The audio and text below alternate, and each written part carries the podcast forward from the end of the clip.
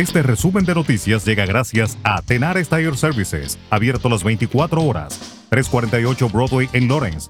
Teléfono 978-327-6802.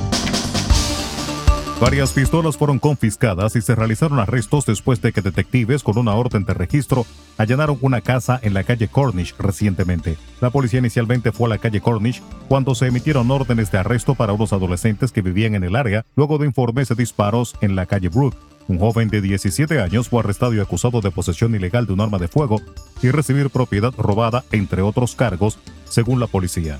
Además, Ángel Percel, de 19 años, residente en la calle Kingston de Lawrence, fue arrestado y acusado de tres órdenes judiciales por una variedad de cargos.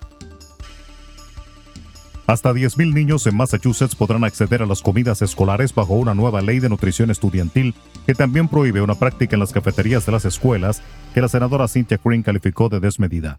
La directora ejecutiva de Project Bread, Erin McCallier, dijo que exigir que las escuelas con una mayoría de estudiantes de bajos ingresos se inscriban en programas federales de desayuno y almuerzo gratis podría ayudar a miles de niños que de otra manera tendrían una educación obstaculizada por el hambre.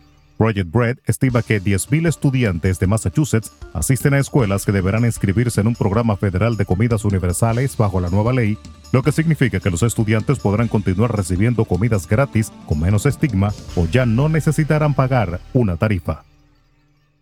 Las autoridades de inmigración de Estados Unidos arrestaron a casi 72 mil migrantes en el periodo fiscal 2021, la cifra más baja en una década y después de 104 mil capturas en el año anterior, informó este martes el diario The Washington Post.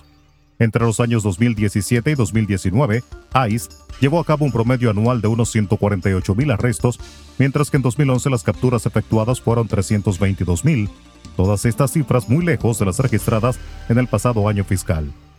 Y continuando en ese orden, la Agencia Federal para el Manejo de Emergencias, FEMA, rechazó el pedido de Texas para que este organismo emita una declaración de emergencia con el fin de hacer frente a la masiva llegada de migrantes a través de la frontera con México. La declaración de emergencia permitiría al Estado de Texas pedir al gobierno federal que se reembolse al Estado los millones de dólares que, según el gobernador, el republicano Greg Abbott, se han gastado en respuesta a la crisis fronteriza. Un total de cuatro militares murieron y varios resultaron heridos en dos ataques en el noroeste de Colombia atribuidos al clan del Golfo. Sus primeras acciones armadas de retaliación desde que el pasado sábado fuera capturado su líder Dairo Antonio Usuga, alias Otoniel. El primer ataque se produjo en la vereda Caracolí en el municipio de Turbo, en el Golfo del Urabá, cuando supuestos miembros de esta banda criminal, la más grande del país, dedicada sobre todo al narcotráfico, atacaron con explosivos y fusil una patrulla que realizaba labores de vigilancia. El presidente mexicano Andrés Manuel López Obrador acusó este martes a la Suprema Corte de Justicia de la Nación de proteger la corrupción y a la minoría. El mandatario criticó a los ministros de la Corte por invalidar el miércoles la reforma que impulsó su gobierno para establecer prisión preventiva obligatoria, es decir, automática, para delitos relacionados con defraudación fiscal, contrabando y venta de facturas. Puerto Príncipe estaba paralizada este martes en la segunda jornada de huelga convocada en protesta por la violencia de las bandas armadas y la crisis causada por la falta de combustible en Haití.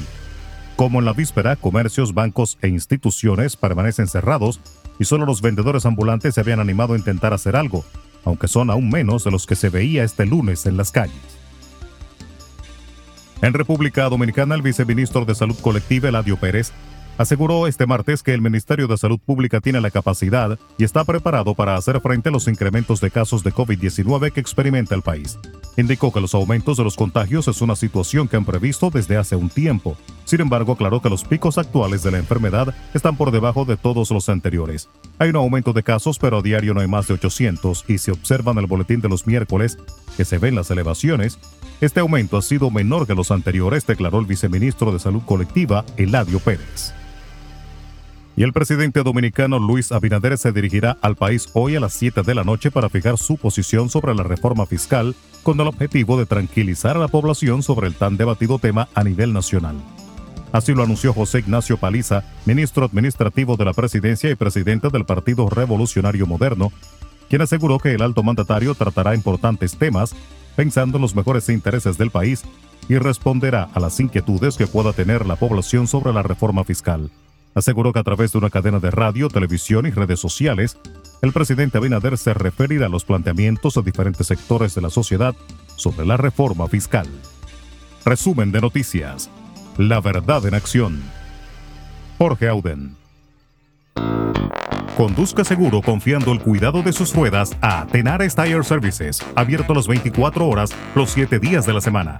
348 Broadway en Lawrence. Al comprar gomas nuevas, recibe reparación de por vida, además de otros servicios también de por vida. Tenares Tire Services también ofrece alineación y balanceo y autodetailing. Las mejores gomas nuevas y usadas en Tenares Tire Services, con el trato afable de Brian de Peña y su equipo. Tenares Tire Services, 348 Broadway en Lawrence. Teléfono 978-327-6802.